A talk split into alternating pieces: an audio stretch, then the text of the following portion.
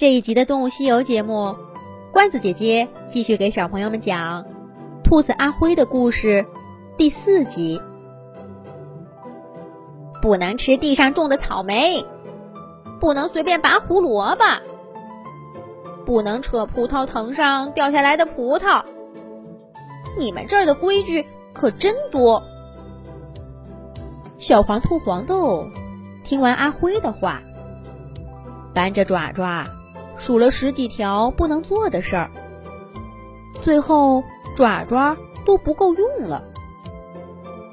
黄豆同情的看着阿辉，阿辉奇怪的问道：“难道你生活的地方不是这样吗？”黄豆使劲摇了摇头，一对大耳朵扑棱棱乱转。当然不是。草长在地里，就是给动物吃的；叶子落在地上，就是给动物睡的；果实从树上掉下来，谁捡到谁就能填饱肚子。这才是大自然的规律。真不知道你们这儿的规矩是谁定的？阿辉觉得黄豆的说法透着新鲜。但似乎又没什么问题。他还没想好该怎么反驳黄豆，那只小黄兔就跳着叫起来：“哇，你是住在这里吗？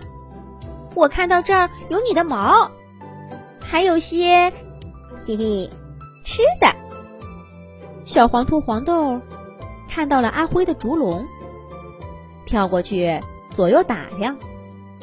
用鼻子不停地嗅着小碗里放的燕麦草。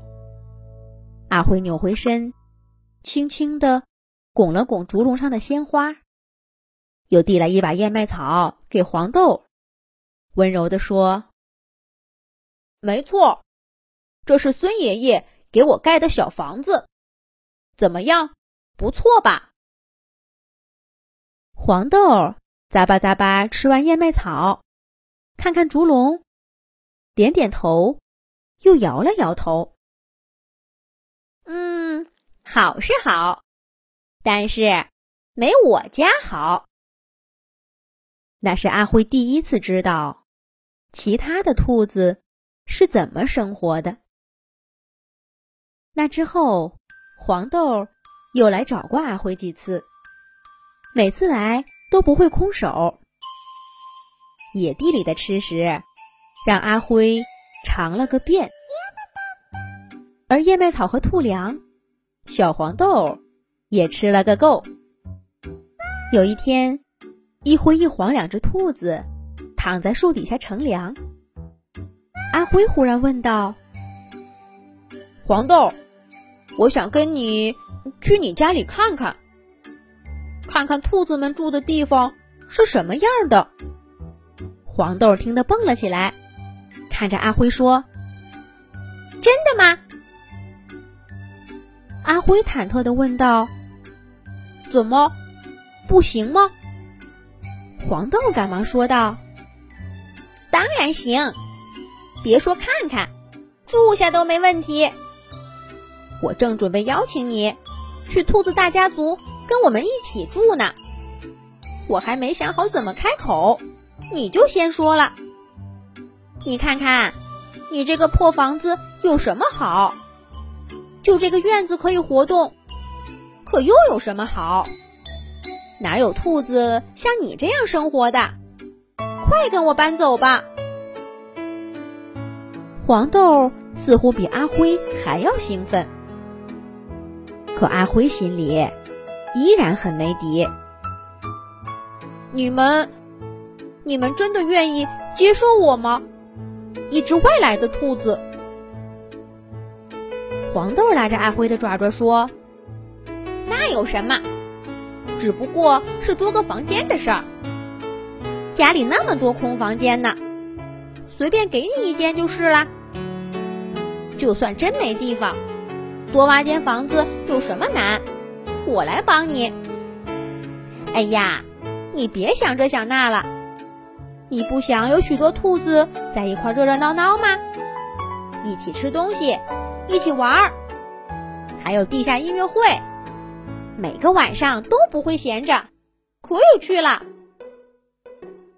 是呀，那样的话，就再不用在夏日的午后躺在树底下听蝉鸣了，夜里面也不用一个人躺在竹笼里看星星月亮了。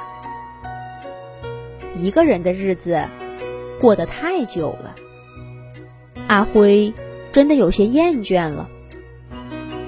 也许他的血液中就流淌着一只喜爱热闹的兔子，也许遇到黄豆，就注定了一切都要被改变了。阿辉看着黄豆兴冲冲的脸，似乎看到一幅。值得期待的图景就展现在眼前。阿辉点了点头，黄豆跳起来，拍了拍阿辉的肩膀，兴奋地说：“那就这么定了，我这就回去安排，等我消息。”黄豆说着，嗖的一下钻进院墙底下的小洞，不见了。就像他每次的出现和离开那样突然。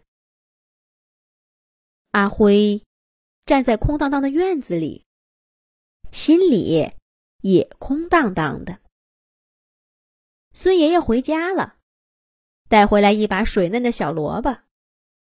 那是孙爷爷在地里种的，今天刚刚长好。阿辉的思绪被萝卜的香味儿给吸引住了。孙爷爷笑着甩给他两根，阿辉扑上去，大口大口吃起来。可吃着吃着，阿辉忽然丢开咬过的半根，跑回了竹笼里。这兔子是怎么了？孙爷爷有些奇怪的看着阿辉，阿辉却缩成一团儿。没看他的眼睛。两天以后，黄豆再一次出现在阿辉的竹笼旁边，还带来了一个制定周密的计划。可阿辉会跟着黄豆走吗？下一集讲。